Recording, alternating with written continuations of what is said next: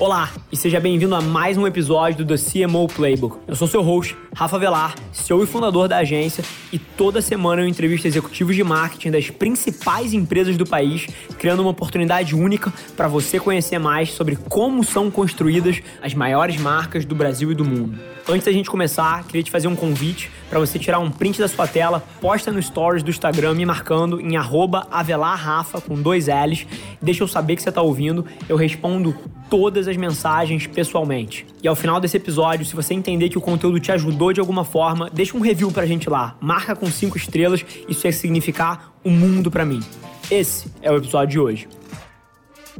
Fala pessoal, sejam bem-vindos a mais um CMO Playbook. Hoje com o Thiago Ering, que é diretor da Ering e é um cara que mescla uma jornada empreendedora e executiva que é uma história rara. É um prazer estar sentado com o Thiago. Eu tenho um pouquinho mais de contexto na história dele, da Ering, tenho certeza que vai ser um episódio fantástico para apresentar ele aí para os 20, 30% de vocês que nunca ouviram a história. Thiago, seja super bem-vindo, cara. Obrigado por ter aceito o convite. Bom, bom dia a todos. Rafa, queria te agradecer. A gente tem papos informais como esse o tempo inteiro, né? Curiosos que somos e sedentos por informação, por boas trocas, a gente está sempre fazendo esse tipo de interação. Vou começar me apresentando né, para a grande maioria que talvez não me conheça. Sou ainda jovem, apesar dos cabelos brancos. Você com os cabelos brancos e eu sem os cabelos. Então estamos indo. Comecei minha história lá atrás, até então achava que era uma vocação para ser um bom advogado, por boa oratória, por um senso de justiça apurado, mas acabei caindo numa área do direito de mercado de capitais, né? Então falava pouco de juridiquês e muito sobre negócios, né? Muita negociação, muita interação. E aí chega sempre aquele momento na carreira, né? Acho que as pessoas mais interessantes, elas chegam aos 40, ainda sem todas as certezas do que querem ser, da para onde querem ir. E eu, quando com 20 e poucos anos, resolvi fazer uma mudança, um shift de carreira. Tinha, óbvio, uma história de família, de empreendedorismo, numa companhia centenária. Então, pedi uma chance para a família e fiz um estágio né, no varejo. Me apaixonei à primeira vista por essa atividade que é para pessoas nem tão sãs, né, cheias de energia, coragem de, de experimentar todo dia. Né? O varejo ele tem aquele ciclo renovado a cada 30 dias, né? A meta zero e começa tudo de novo e a gente tem emoção colocada flor da pele a cada 30 dias. E foi uma experiência muito boa, né? mas eu tive que garantir para o meu pai, que era o presidente, que ia ser uma experiência curta e que era só para testar, testar barato e a partir daí empreender, né? Então foram dois anos nesse exercício e, e aí eu parti para uma carreira empreendedora e aí foi uma segunda e mais profunda paixão, né? Numa época que ainda não existiam as tais das startups, a ideia de empreender não era tão sexy ainda, né? É, não tinha tanto apelo era mais dor mesmo, né? E trabalho duro, e carregar caixa, e estar lá no balcão engordando, né? Escutando o cliente com bem menos tecnologia, muito mais empatia. E, pô, foi uma baita escola, né? Porque não só para compreender a operação, o negócio, as suas particularidades, mas o, o, varejo ele traz muito essa interação com as pessoas, né? essa socialização. E você divide isso com pessoas dos mais diferentes perfis culturais, socioeconômicos, e você precisa de todos eles bem engajados para gerar valor, para encantar os clientes, que é a missão número um de qualquer bom varejista. Eu empreendi com franquias, depois fiz algumas parcerias com marcas internacionais, tenho esses negócios como sócio até hoje, meus sócios tocam lá e com muita força e com muita competência. Mas chegou aquele dia, aquele momento que a gente olha né, para trás, vê as conquistas, as construções, os legados e começa a ficar inquieto, né? Começa a pensar, pô, será que eu já estou na acabativa, já estou no finalmente? O que, que, vai me desafiar amanhã? Né? Acho que é, o empreendedor ele tem aquela necessidade, e é bem da frase do Jeff Bezos, né, de que todo dia é dia um. This is a phrase that we use at Amazon all the time. I've been using it in my first annual shareholder letter from 20 years ago. Um, and we say it's always day one. Eu acho que os empreendedores só funcionam desse jeito, né? Se todo dia o, a paixão do começo continua intacta, continua intensa. E por isso eu comecei a olhar para o espelho de manhã, me questionar e falar: opa, será que tem algo diferente aí?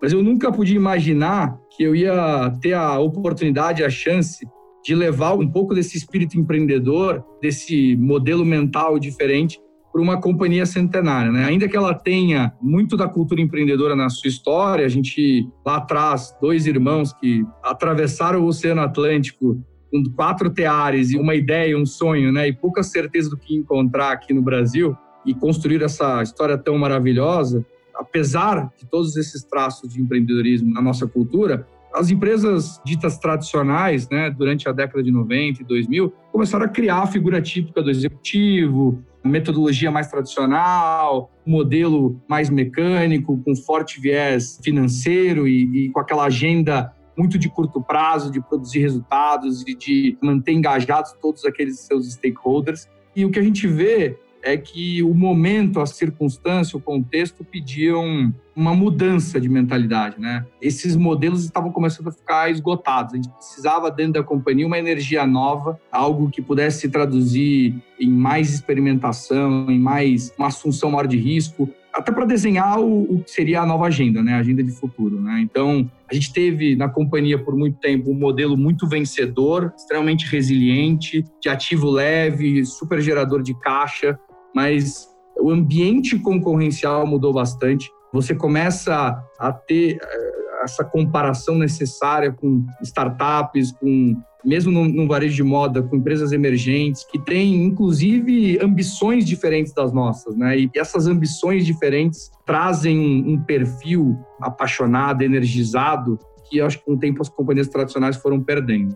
E aí, para quem passou muito tempo no empreendedorismo e não imaginando voltar para uma grande companhia, uma companhia que a minha família fundou, né, que tem todos os desafios de governança, ainda mais tendo o pai como CEO e chefe, você pode imaginar as boas brigas que, como franqueado da Ering também era, a gente tinha, né, discussões bem acaloradas. Vivi barra sei exatamente as mesmas dores. Minha história fala muito para sua. Mas a verdade é que a gente também, nessa, nesse passar do tempo, a gente amadureceu bastante e conseguiu equilibrar muito bem, né? Saber criar os rituais certos para as conversas fluírem e a gente não uma relação, né, um tipo de vínculo não atrapalhar o outro. E acho que hoje está super bem. E aí eu deixei muito claro, a gente começou a conversar e alguns stakeholders começaram a ver com bons olhos esse retorno para a companhia, esse misto de empreendedor barra executivo, executivo barra empreendedor. E aí a gente entendeu que a agenda era super oportuna, que de fato a gente existia algo a contribuir. Eu tenho muita dificuldade de fazer parte de um projeto onde eu não possa de fato imputar novas atitudes, comportamentos, é, ter uma contribuição de fato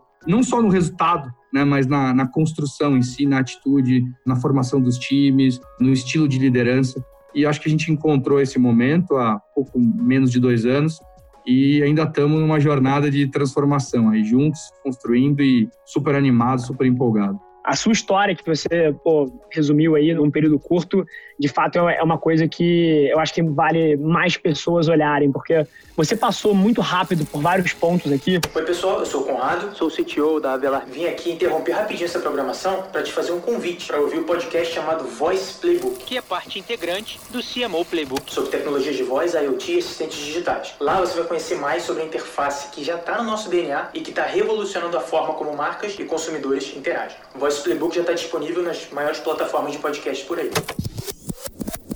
Você passou muito rápido por vários pontos aqui, desde liderança até olhar para fora, para benchmarks de outros setores, para entender o que estava acontecendo. E o Thiago, assim, querendo abrir os olhos de vocês que estão assistindo aqui, ele é um cara que fala super bem e, e, tem capacidade de sintetizar a narrativa dele de uma forma até humilde, mas ele é um dos caras que mais entende de varejo no Brasil. E até puxando esse gancho, Thiago, eu sou um cara que tenho o, o privilégio de trocar com você, não sei se eu estou exagerando muito, mas quase que com base diária aí, como você falou, somos pessoas que estamos sempre questionando a forma como as coisas são feitas e trocando em cima disso, mas um ponto que eu queria puxar é que tudo isso que você falou da história centenária da companhia, de como tudo está mudando, eventualmente num momento como o que a gente está passando agora é potencializado a uma ordem de grandeza, né? Então, assim, tudo que tem acontecido, não só no Brasil, como no mundo, está fazendo a gente repensar desde cadeias de valor, desde a forma de fazer as coisas, canais, etc. E um desafio que eu sei que todo mundo está passando, você falou aí do modelo Asset Light da Ering, por exemplo, é de entender essa cadeia de valor, né? Pô, todo executivo tem a missão de proteger o negócio no curto prazo, mas ao mesmo tempo sem tomar decisões que coloquem em xeque o sucesso do que faz ele ser o negócio que ele é, que é a cadeia toda de stakeholders que está em volta, né? E aí dentro disso, cara, eu queria trazer um primeiro tema para a gente debruçar em cima junto aqui, que é como é que vocês estão vendo esse momento? A Ering, pô, assim, posso estar com o um número errado na cabeça, mas eu acho que gira ali em torno de 700 salões, 700 unidades aí pelo Brasil, uma operação que tem uma escala tremenda e que, sem dúvida nenhuma, está precisando ressignificar a forma como faz muita coisa, desde como pensar próprio ponto de venda até a questão do omnichannel e qual é o papel porra, da franqueadora para o franqueado, para as lojas próprias. Como é que vocês estão vendo isso?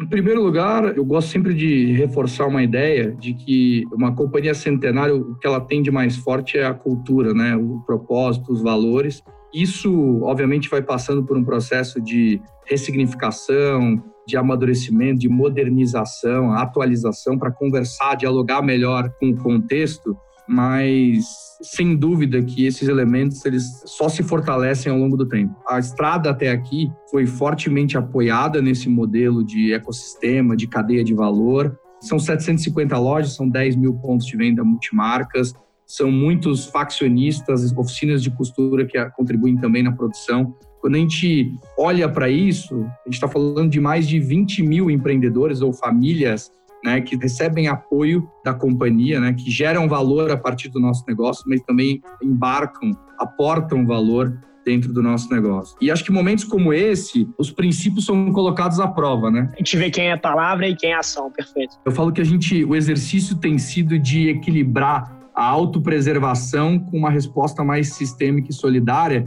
porque a gente depende desse sistema para garantir a nossa perpetuidade, né? Então, a gente tem tido muito cuidado nesse exercício de empatia para se colocar no lugar de cada um desses stakeholders e, e encontrar a melhor maneira de apoiá-los, de orientá-los.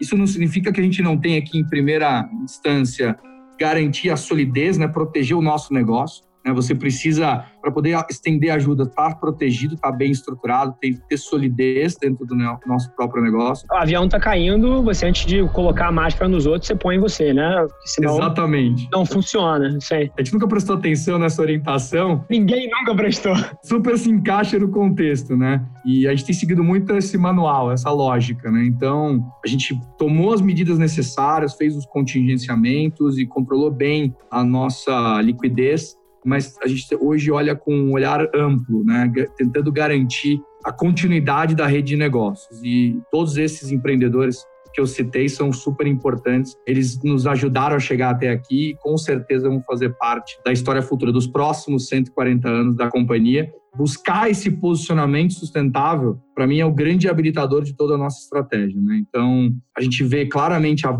não só a valorização dessa cadeia, mas do produto local. A Aring é uma marca brasileira, apesar de ser importada da Alemanha, mas está há 140 anos no Brasil, passou por todas as transformações, agendas políticas, econômicas, sociais que esse país passou nos últimos 140 anos, por duas guerras mundiais que tiveram maior ou menor impacto aqui, por muitas crises e a gente sempre superando, né? A gente tem uma grande história de superação na companhia e a gente sempre fez isso de maneira absolutamente colaborativa, envolvendo todos, tendo transparência, verdade no discurso, e não vai ser diferente agora não. Acho que os princípios e o propósito estão mais fortes, mais sólidos do que nunca, e a gente tem um compromisso sim de, eu chamo que é quase o um compromisso de ajudar a salvar o empreendedorismo no Brasil, né? Eu acho que o empreendedorismo, ele está sob risco. Pode existir uma agenda crescente de aversão ao risco, você imagina né, aquele casal que pegou o dinheiro do fundo de garantia, abriu o um negócio há dois meses, acreditava que estava indo para uma experiência diferente, com mais senso de dono, com mais autonomia, e de repente a loja mal abriu, tem que fechar. Como é que você explica para esse cara que o empreendedorismo não é isso, né? É feito de muito mais histórias felizes do que tristes. Tem as renúncias, tem os sacrifícios, tem as dores, mas ele no final ele reserva um final feliz. Então, não só dentro do nosso ecossistema, mas como é que a gente traz mais empreendedores para dentro, né? Como é que a gente cria um ambiente aqui seguro que continue fomentando, né, a experimentação, o risco, a criatividade, a inovação e fortalece ainda mais esse ambiente empreendedor dentro da companhia e no nosso país. Pra cacete, inclusive você citou aí que é, é hora de ver de fato e colocar os valores à prova. A gente vê muita empresa falando que exemplo, que coloca as pessoas em primeiro lugar, e é claro que não estou dando uma indireta para nenhum ecossistema, mas falando muito mais de um testemunho próprio aqui, né? Assim, a gente está passando pelo mesmo momento que todo mundo e a gente demitiu zero pessoas aqui na agência. Zero. Absolutamente ninguém. E é claro que isso foi feito dentro de um pulso e só foi feito porque era possível. Em outros negócios, talvez isso não seja possível, por conta da forma como o negócio foi impactado. Mas é curioso como isso inspira lealdade, né? E aí você está falando de um, de um panorama um pouco mais de longo prazo. A hora que você começa a cumprir as suas promessas, você ganha lealdade. Lealdade desenvolve garra nas pessoas e garra nas pessoas faz elas passarem pelas crises de uma forma mais interessante, né? Então, é interessante esse teu testemunho, como é que conecta. Mas agora, aterrizando muito para o mundo dos negócios, viu, Tiagão? Assim, super interessante a tua analogia que eu até traduzi aqui para a questão do avião caindo, do, você coloca a sua máscara aqui, aí você consegue salvar 15 pessoas ao invés de só uma, se você estiver bem protegido. Mas e repensar o papel dessa cadeia, né? Exemplo aqui. Pô, a gente tem uma série de, de franqueados espalhados pelo Brasil, no caso da Ering em específico, e, pô, multimarcas e outras coisas. Como é que você está pensando até a questão da homem-canalidade e o papel desses pontos de venda quando, por exemplo, a gente começa a ver as marcas e o ecossistema indo mais direto para o consumidor? E o e-commerce tendo um papel muito mais relevante. Pô, é claro que existem alternativas para você pensar isso, mas sem dúvida tem muita gente com dúvida. Como é que vocês estão fazendo aí? Eu acho que a integração do on e do off é uma realidade. Ela só vai ser potencializada ou acelerada pelo contexto atual. A gente tem visto números de captura no e-commerce, de novos clientes entrando, absurdo.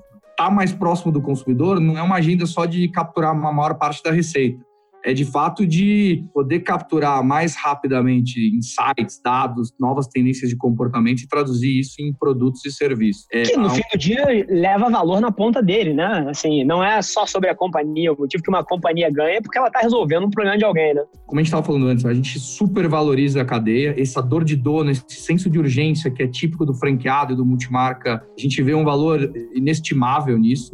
O que existe, o que vai existir é uma ressignificação de papéis, uma distribuição diferente da receita. Acho que tudo agora vai ser um tema de modelo de revenue share que distribuam valor para todos, né, e que aliviem inclusive o custo da operação. Né? Então, a intermediação ela, por um tempo, foi uma, uma solução eficaz do ponto de vista de CAPEX e até de OPEX para que as marcas crescessem, né? O formato típico de franchising ele é bastante leve, né, para as marcas. No Brasil a gente tem uma série de incentivos fiscais como simples para que isso aconteça. A gente também é um país continental, então as regionalidades elas são melhor capturadas quando você tem agentes locais e tudo isso continua sendo um valor.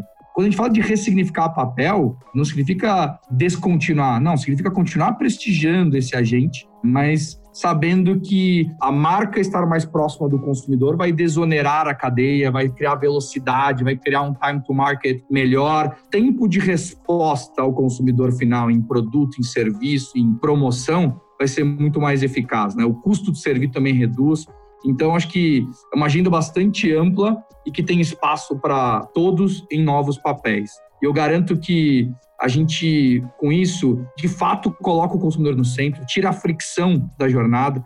Me preocupa muito, né? É, nesses sistemas complexos que a gente opera, com múltiplas geografias, muitos intermediários, é que muitas vezes a gente deixa de colocar o consumidor no centro porque a gente está querendo defender interesses individuais. Né? E, e eu garanto, um modelo que tem centralidade no cliente, no consumidor, ele gera valor para todos os seus stakeholders, definitivamente, e ele é mais eficiente porque você tem assertividade na oferta, né? A personalização e assertividade na oferta. Perfeito. Inclusive, ouvindo você falar, assim, para mim é a história das ferrovias dos Estados Unidos all over again, né? As ferrovias lá atrás, para quem não conhece um pouquinho da história, elas, eu adoro a história, elas entenderam que o negócio delas era ferrovia.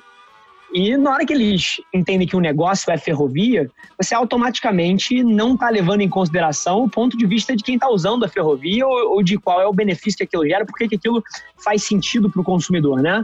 E nesse processo de se enganar e ser orientado para produto e pensar que você é uma ferrovia, o seu negócio é ferrovia, elas perderam o bonde da construção das rodovias, dos carros, dos caminhões, dos ônibus, dos aviões e dos outros meios de transporte que apareceram ao longo das próximas décadas e séculos e basicamente foram à obsolescência e precisaram ser resgatados por grandes grupos de empresários para serem repensados.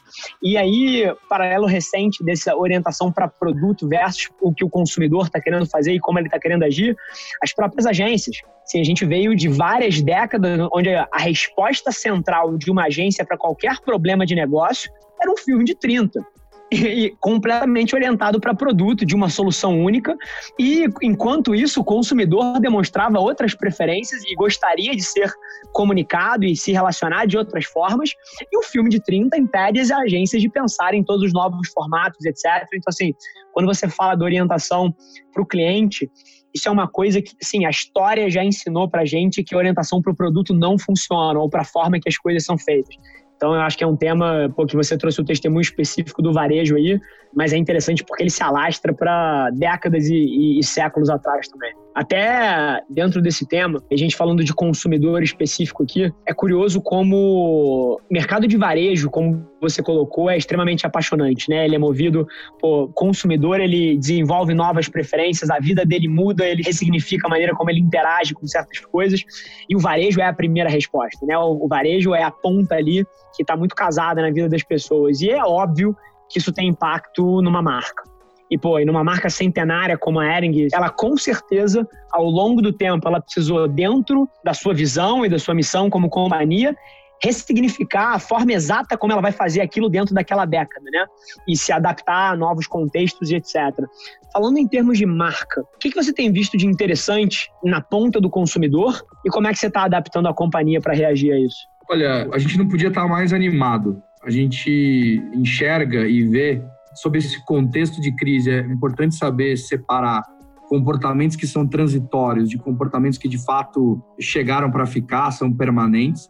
Mas um dos comportamentos que a gente vê como mais permanentes, ele converge, abraça o nosso estilo proprietário, né? Então, conforto a partir de agora é ouro. Né? Acho que talvez seja o atributo mais valorizado e o truco, o contexto se ele está só associado à crise. Não, acho que de fato as pessoas vão priorizar o conforto e vão garantir que elas conseguem ser autênticas, se sentirem bem, mais do que querendo traçar algum perfil ou querer. Acho que a autenticidade através do conforto vai ser um statement muito importante. Fazendo uma aspas aqui, só para aproveitar o gancho que você falou, que eu não sei se a gente vai perder, e como isso tem se tornado relevante até em ambientes que não são tão óbvios. A gente tem aqui dois executivos, a câmera tá ligada, o pessoal que quiser assistir depois no, no YouTube, que não estiver vendo a versão em áudio, dá uma olhada. São dois executivos de camisa branca. E assim, isso aqui não foi combinado ou qualquer coisa do tipo. Eu uso camisa básica todos os dias da minha vida. E vai muito disso, né? A gente vem de um mundo onde, eventualmente, a maneira como você se vestia era quem você era. E hoje em dia as pessoas, isso é verdade de alguma maneira, mas não no, no que tange um terno e uma gravata, mas no que tange, assim, se você se sente bem e confortável, isso te representa, isso é aceito numa sala de um board até na praia, né? Então tem uma desmistificação da formalidade em prol do conforto, que é um ângulo que acho que é o que você trouxe e que é foda. Eu falo sempre, toda vez que me perguntam qual é o legado né, que você quer deixar na companhia, e acho que as pessoas esperam uma resposta cheia de cifrões e zeros e, e números. Né? E eu falo que todas essas outras conquistas são acessórias. Acho que o grande legado que o nosso time aqui pode deixar é que a camiseta se torne o novo dress code, né? o novo terno, como você comentou. Se a gente tiver êxito nessa jornada como agente de mudança cultural, repito, todo o resto, todas as outras conquistas vão ser consequência desse trabalho, né? dessa atuação. Então, é nisso que a gente está focado aqui. A gente, de fato, acredita muito nesse atributo do conforto.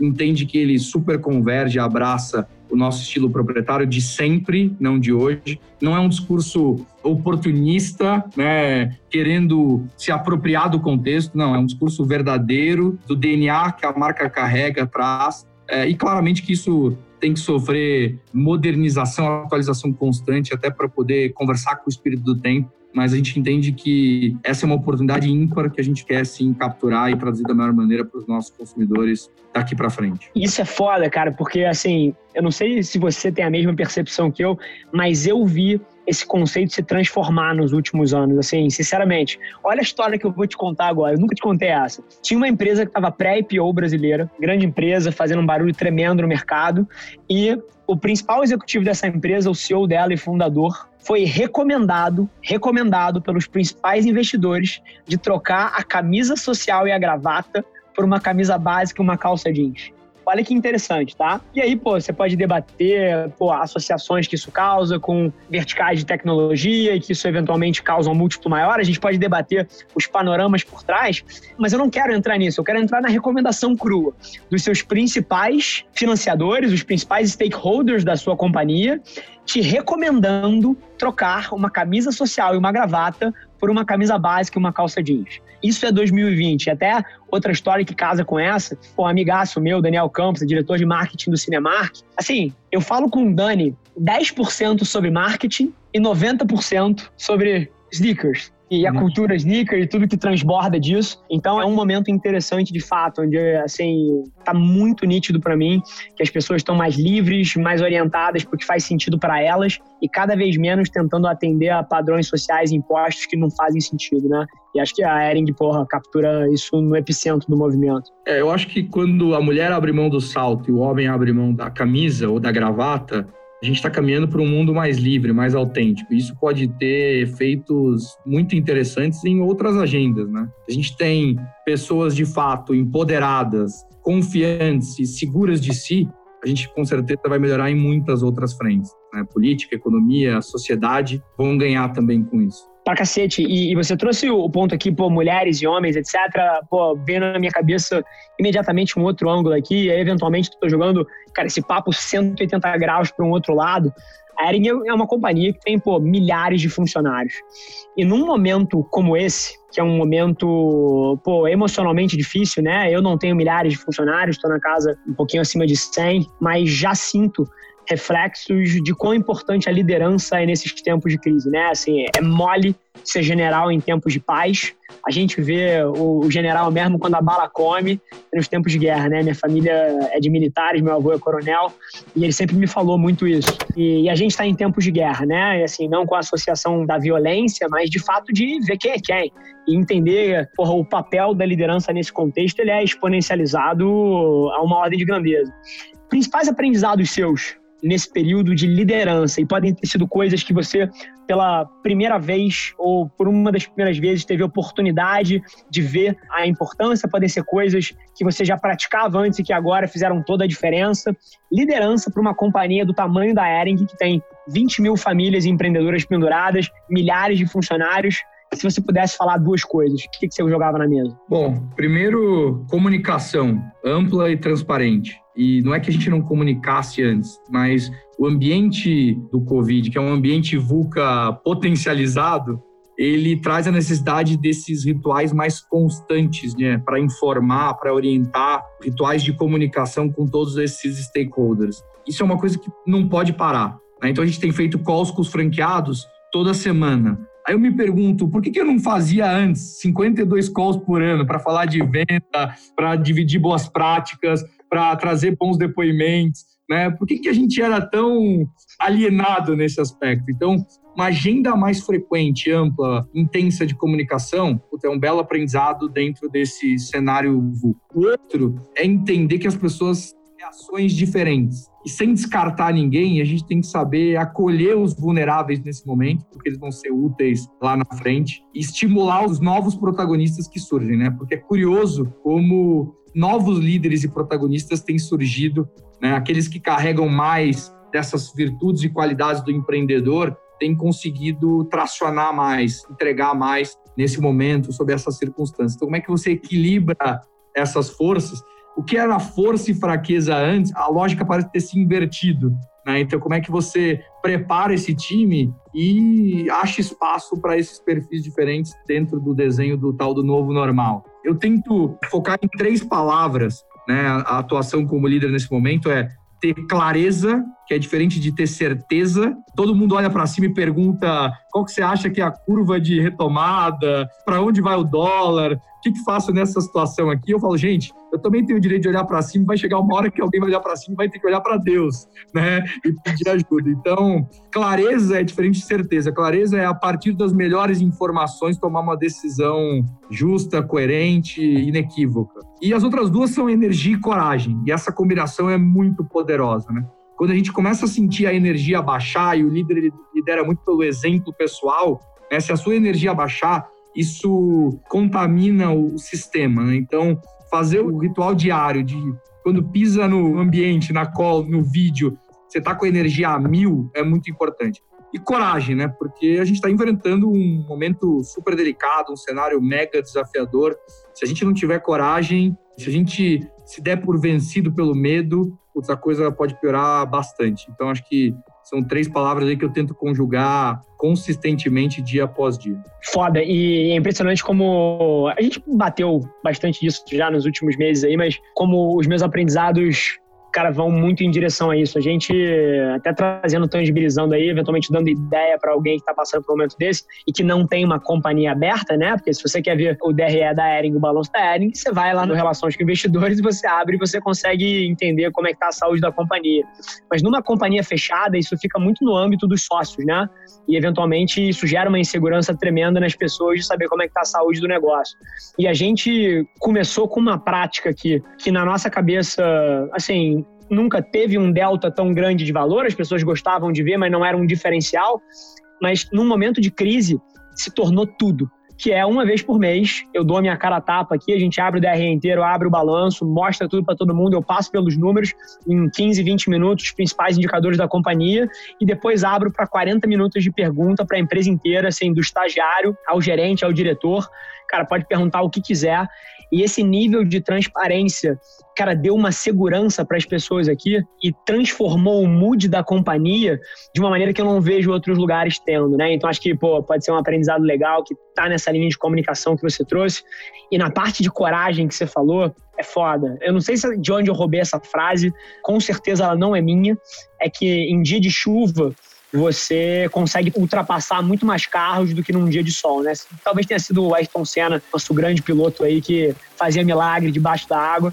Mas isso é verdade, assim, se na hora que todo mundo tá ganancioso, você consegue ser o cara mais cético e dar um passo atrás, e na hora que tá todo mundo com medo, você consegue ser o corajoso, assim, você tende a colher resultados que têm alfas diferentes, né? Então acho que vai muito de encontro com o que você disse aí. É, nessas quase 60 dias aí, oito semanas de isolamento, a gente vê claramente que a agenda ela foi se transformando nas boas empresas, nas empresas prósperas, de uma agenda de defesa, né, de gestão de crise, uma agenda de ataque e de gestão de oportunidade. E acho que as empresas que conseguiram fazer essa passagem putz, vão sair super fortes, sólidas, com várias ideias e canais novos testados, muita experimentação e super habilitadas para esse novo normal, para o que vem daqui para frente. Eu acredito muito nisso. A gente tem feito rituais diários e, como você disse, né, a gente está implantando um modelo ágil quase a forceps, né? Pode ainda não ter a metodologia, mas é um modelo ágil de alta intensidade,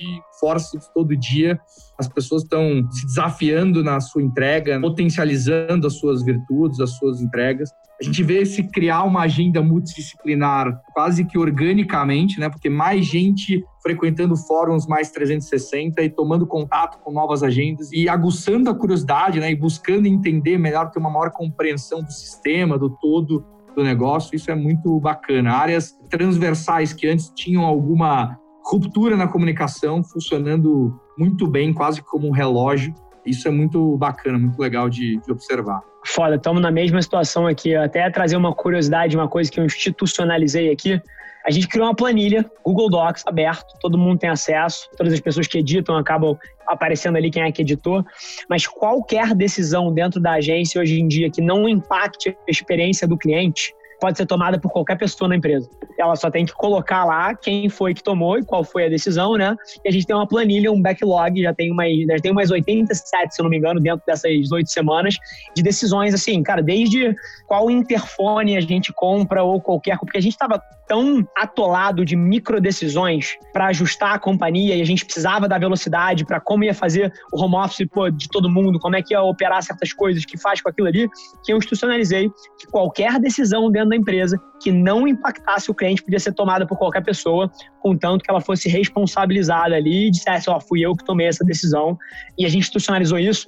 E assim, a gente não viu aumentos em nenhuma linha de custo ou gasto, falta de respeito, falta de bom senso o que a gente viu foi uma velocidade extrema na maneira como a companhia conseguiu se adaptar. Então, assim, é o que você falou, é o ágil à força, né? Por sobrevivência. E é muito legal quando você começa a observar nesses fóruns, nesses rituais, pessoas saindo da zona de conforto, né? Então, um diretor financeiro dando insights de usabilidade no site porque ele foi comprar alguma coisa e ele não é o cara mais nativo digital, então, pô, olha, melhora isso aqui, ajusta isso aqui, que eu acho que a conversão vai aumentar. As pessoas saindo de fato da zona de conforto, se desafiando em novas agendas, né? não tendo receio de se expor, de falar e de contribuir para o negócio. Isso é muito legal, essa agenda mais transversal. E a gente está vivendo isso diariamente, né? Nos comitês, nos rituais e tem sido muito rico. Foda.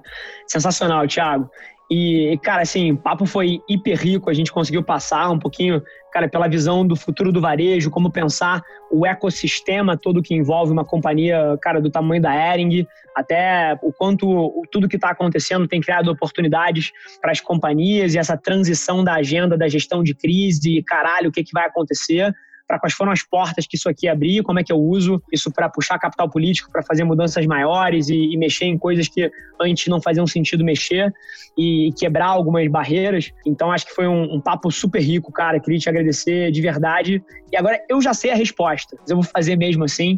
Se o pessoal quiser um pouquinho mais de contexto em você, teu ponto de vista. Onde eles te encontram? O LinkedIn é um lugar que você tem colocado, pelo menos de vez em quando, alguma coisa lá? Sim, acho que LinkedIn muitas vezes coloca de pé alguns eventos. É, a gente tem até eventos que eram restritos à, à nossa comunidade, nosso ecossistema a gente tem aberto para novos empreendedores. Ao contrário dos céticos, a gente vê isso aqui como um momento, uma circunstância muito especial para a companhia ter um papel de fomento ao empreendedorismo diferenciado. Então, fica aqui meu convite para interagir mais, para deixarem as mensagens, para a gente trocar. Eu atendo super prontamente e a gente tem muitas oportunidades da porta do escritório para fora, em loja, em redes, em fabricação e também para dentro, para empreendedores que tenham esse mindset, que conjuguem bem aquelas três palavras, clareza, coragem e energia, que possam aportar criatividade e inovação no nosso modelo. A gente quer ser, de fato, uma plataforma mais aberta, né, um, um ambiente que seja amigável e que atraia essas pessoas, esses empreendedores cada vez mais. A gente tem os recursos, né? Abundância de recursos que a gente precisa é que gente que aumente a conta das ideias, né? Que traga abundância de ideias também para o nosso modelo, para o nosso ambiente. E super obrigado pelo papo e foi muito bacana. A gente tem sempre essas conversas. Eu acho que a gente está vivendo um momento em que as conversas têm migrado para um campo mais filosófico, né, mais estratégico, aquela coisa chata do tático, da atividade, do especialista, tá? Pessoas que eram muito nessa linha estão se reinventando. Acho que as conversas têm subido de nível né? A gente pode discutir aqui se a gente está acertando nas hipóteses, nas projeções de cenário, nas tendências de comportamento. Vamos errar pra caramba, né? Mas que bom que a gente está tendo essas discussões mais ricas, né? Mais profundas. Acho que o, o ser humano está se desafiando a ter uma visão mais holística, mais da totalidade, né? Ele estava antes muito apegado ao curto prazo. Então, que bom que isso está acontecendo. Isso pode ter impacto muito positivo não só nos negócios, mas na vida em sociedade. Sem dúvida, eu adoro. Inclusive, eu não sei se eu já te falei isso, mas eu, o CMO Playbook, ele, ele, nasceu exatamente disso, tá? Eu não aguentava mais ter essas conversas em fóruns fechados e salas de reunião e calls por, com duas pessoas, onde a riqueza do que estava sendo trocado ali, eu falava, caralho, cara, assim, isso é um legado que se a gente conseguir colocar para fora de uma maneira estruturada, cara, vai bater naquela caixa que a gente citou de apoiar o empreendedorismo num momento delicado como é agora, vai, pô, eventualmente ajudar um outro executivo a solucionar um problema dele. Isso aqui virou para mim quase uma plataforma de inovação aberta, né? E foi assim que nasceu. E com a gente não foi diferente. A gente se conheceu, começou a trocar, chegou num ponto que eu, até contando agora para os ouvintes, chegou num ponto que eu falei assim: pô, Tiagão, pelo amor de Deus, vamos sair um pouquinho de trás das cortinas aí, vem contar a tua história, que eu acho que vai ser super rica. Então, cara, queria te agradecer por ter topado o convite, foi sensacional, viu? Bom, Estamos sempre à disposição aí e, de novo, reforçando o convite para todos, para a gente interagir mais nas redes sociais, no LinkedIn. Poderia até deixar meu número do WhatsApp aqui, mas. que para 60, 70 mil pessoas, não sei se vai dar tão é, certo. Assim. Não costuma dar. Mas, de verdade, que fique o convite aí para empreendedores como nós, que sintam-se compelidos, no mínimo, a trocar mais com a gente e que tem uma plataforma aberta com bons recursos para que você possa colocar as suas ideias, os seus sonhos no papel a gente está reinventando, transformando essa companhia centenária. É um baita desafio, né? Porque você tem que defender propósito, cultura, valores, mas, como eu falei antes, dialogar com o espírito do tempo para poder conectar essas pessoas novas. Então, essa é a missão. Sintam-se super convidados a participar convite está feito. E, pessoal, se você está assistindo isso aqui, seja no YouTube, no Deezer, no Spotify, onde quer que seja, tira um print da tela, posta no Stories, me marca em Avelar Rafa com dois L's e PH. Vocês sabem que eu respondo todo mundo depois de um tempo, mas às vezes demora, que o volume é grande. Mas não esquece, posta lá, me marca e a gente se vê no próximo episódio do CMO Playbook. Obrigado, Thiago. Valeu. Esse foi mais um episódio do The CMO Playbook e eu deixo aqui o meu muito obrigado por você ter passado esse tempo com a gente. Espero que tenha sido de valor para você. E te fazer um pedido, não se esquece de compartilhar um print da sua tela no Instagram, me marcando no avelarrafa com dois L's e deixando aquele review de cinco estrelas na sua plataforma favorita. Vamos colocar esse podcast no Top 10 Brasil. Um abraço, gente. Até semana que vem.